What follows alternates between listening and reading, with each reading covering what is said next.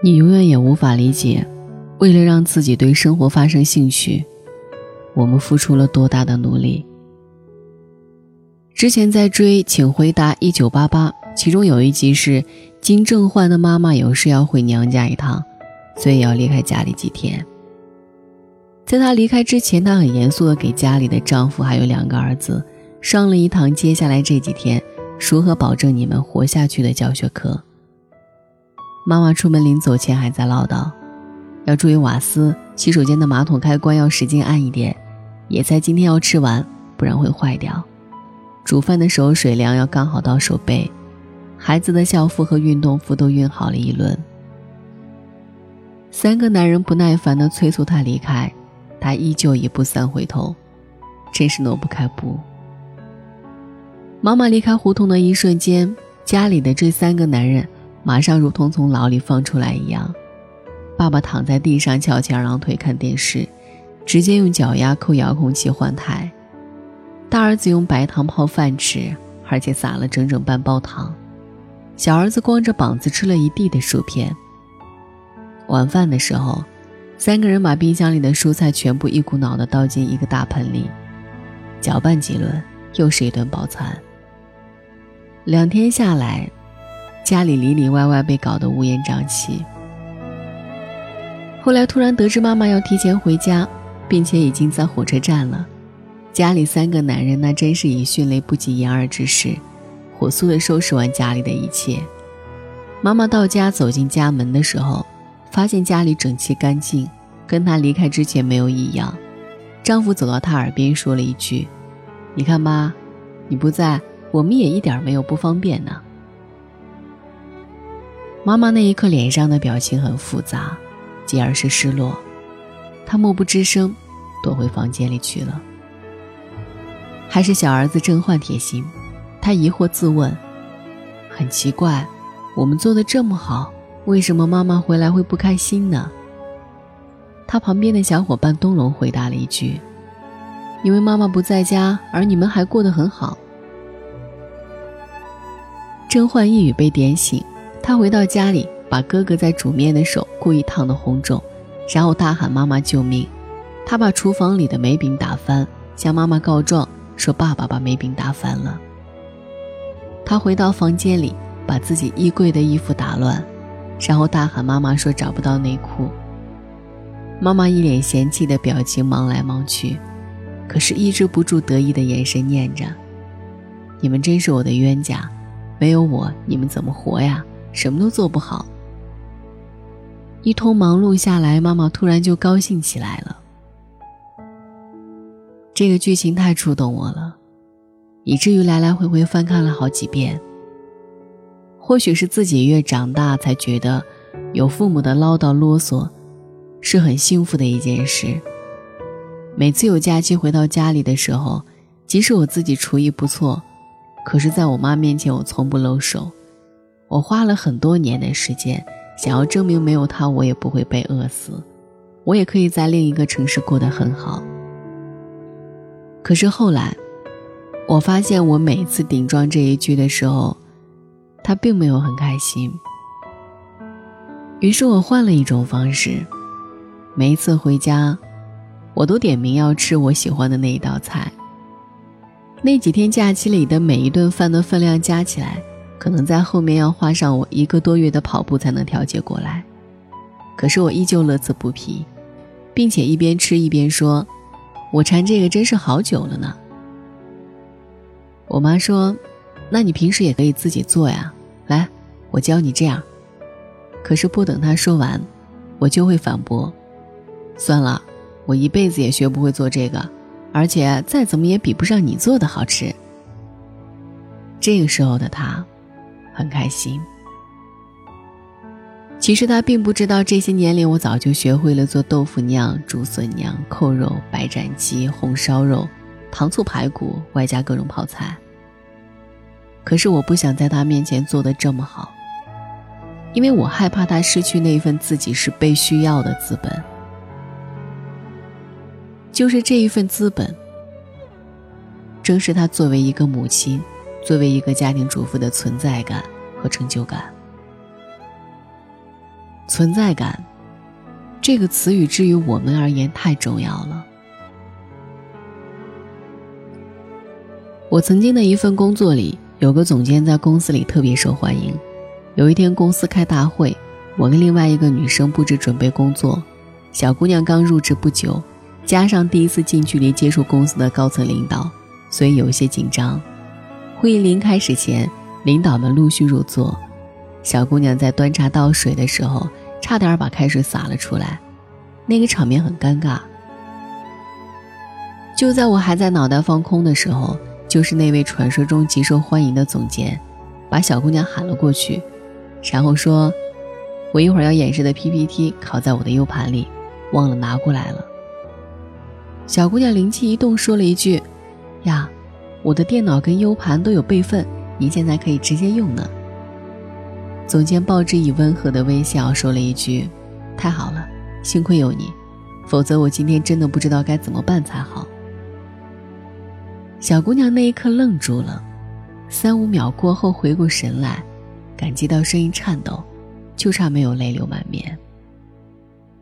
这个小细节让我终于明白，为什么是这个总监如此大受欢迎。他太懂得给人以被需要的尊重了。在我以前的学生思维里，我一直觉得，独立自主、不依附于他人是很重要的一项品质。可是后来我进入职场里，有一个坐在我旁边的同事提醒了我一句：“你要适当占一点便宜。”我很疑惑，他说：“就是有人给你一个苹果，你最好不要拒绝，你就收下来，因为这样你才有机会下一次还他一个橘子呀。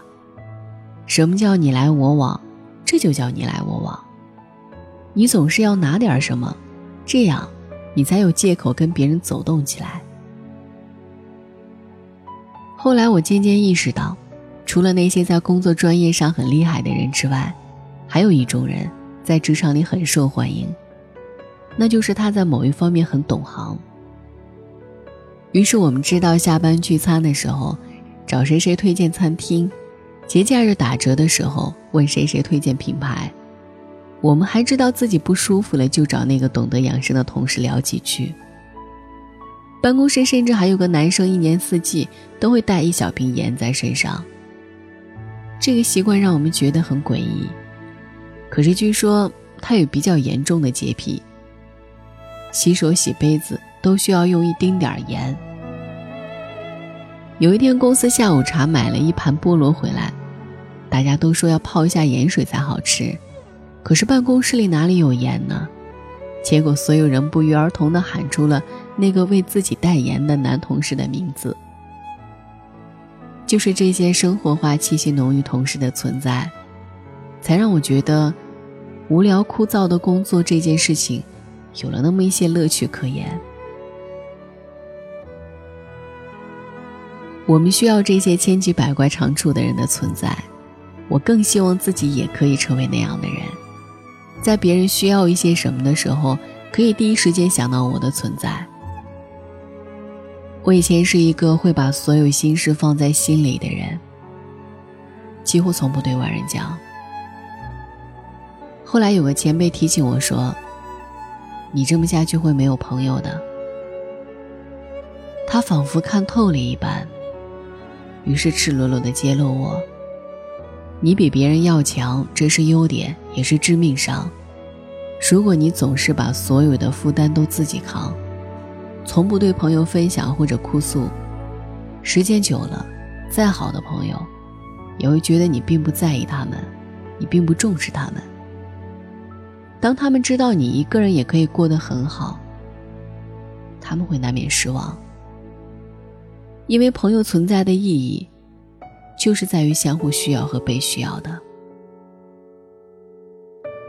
这一番话过后。我就是那一夜给在远方的一个闺蜜打了一个电话，我还没开口，眼泪就掉下来。她电话里说：“你先慢慢哭，我什么都懂，等你平静了再跟我说。”我哭得更加不能自已了。等到挂下电话之后，我才敢相信，原来悲伤的情绪在有了另外一个人为你分担的时候，你会觉得身上的担子轻松了如此之多。我很珍惜那个愿意半夜里接到我电话也不抱怨的人。我也愿意在日常有规律的生活里，偶尔某个夜里接到响起的电话。对方那一头开口就是崩溃大哭以及语无伦次的发泄，而我在这一头也不会生气，反而是欣喜万分。这样的时刻太少，大多数的人都活在压抑以及拿起电话不知道打给谁的愁绪里。这样的朋友太少，所以每一次，我都会感恩对方陪伴自己一同感受喜怒哀乐的深夜时刻。韩国电影《我的黑色小礼服》有一句台词：“我怕你过得比我好，但我更怕你过得不好。”此刻，我的脑海里浮现出我妈的面孔，旁白就是。我怕我不在家的时候，你们过得不好。可是我更害怕，我不在家的时候，你们也能过得很好。这就是人类最纠结的情感部分了。可是无法否认的是，我就是需要这么些有点矫情而又复杂的思绪，就是需要这一番被需要的能力。来建立我的自信，来给予我报答父母的感激，来回馈那些真诚以待的友谊。生而为人，我们需要太多的借口活下去，而这一份被需要，就是我们可以更有勇气活下去的存在感。就连契德在他的人间食粮里，大大方方的说出。你永远也无法理解，为了让自己对生活发生兴趣，我们付出了多大的努力。而这份存在感，便是一种使命。